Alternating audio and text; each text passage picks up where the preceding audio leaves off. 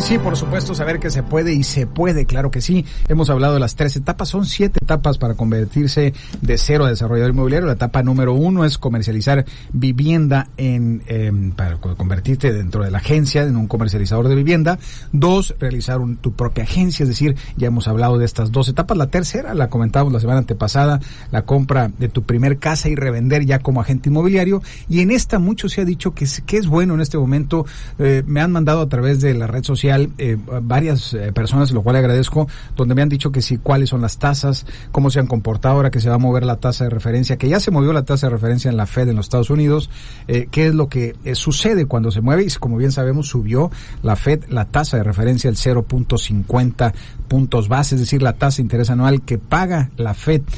que es prácticamente el Banco de México, pero los Estados Unidos es el punto 50 y esto hace que las tasas empiecen a crecer y viene un ciclo ascendente. Esto es muy importante para usted que está en el sector inmobiliario. Eh, viene un ciclo ascendente de tasas de interés. Si usted va a comprar una casa, va a tomar un crédito hipotecario para su desarrollo, viene un crecimiento de tasas de interés en México importante. La Fed ya lo subió la semana pasada. Esta semana que va iniciando, que para muchos no ha iniciado todavía, es eh, día festivo, pero esta semana va a definir el Banco de México la tasa de referencia para el Banjico, sí, y se habla de crecimientos importantes en los eh, próximos, vamos a decirlo así, los próximos meses y normalmente le sigue a la Fed la tasa mexicana. Así es que una de las cosas importantes que hay que visualizar es que en México viene un incremento en tasas de interés y esto va a hacer que los créditos en México para usted, si es un desarrollador, es un comercializador y sobre todo va a tomar deuda, pues hay que tomar deuda en este momento sí a tasa fija antes de que suba. La tasa de referencia en México está al 6%, esto hace que la TIE, que es el costo del dinero, porque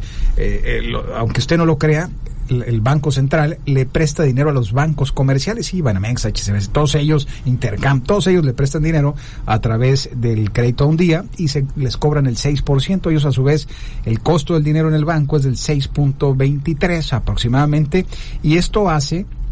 que es cuando te dan un crédito te lo dan a TIE más tantos puntos que en promedio en un crédito PYME es TIE más 8, TIE más 6. Por consiguiente, si la tasa está en 6.25, te prestan un crédito PYME alrededor del 12-13%.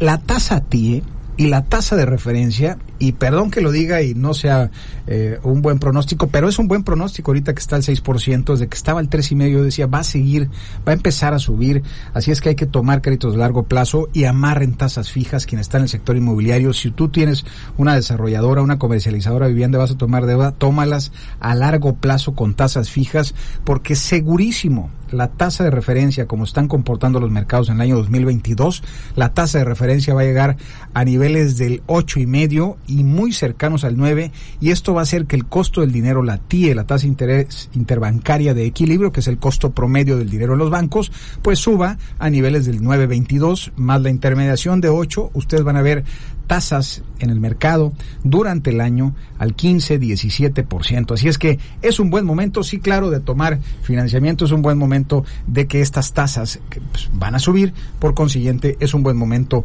de prepararnos para lo que viene, prepararnos sobre todo para tomar tasas de largo plazo a tasa fija. No es recomendable en este momento tomar tasas de tasas variables, no, porque entonces va sumando la TIE y por consiguiente el dinero es más caro. Tome tasas fijas de largo plazo porque la TIE todavía no sube en los niveles que va a subir durante el año, inclusive un 50% más a como está el costo del dinero en esta semana. Ese es el comentario hoy a través de Cero a Desarrollar Inmobiliario. Espero que estos comentarios, estos tips y sobre todo quien está en etapa 3, estaremos platicando de 100 semanas, la etapa 4, la etapa 5, la etapa 6, hasta que usted hace sus propios desarrollos. Y aquí le decimos cómo, le vamos a platicar cuánto valor de tierra se debe de poner en un proyecto, cuánto valor de hard cost, de soft cost y sobre todo el margen adecuado que se está manejando aquí en Los Cabos en un momento de esta burbuja inmobiliaria que se vive en este momento en Los Cabos, más no así en el país. Vamos a un corte, regresamos con información de valor a través de Espacio Inmobiliario. Regresamos.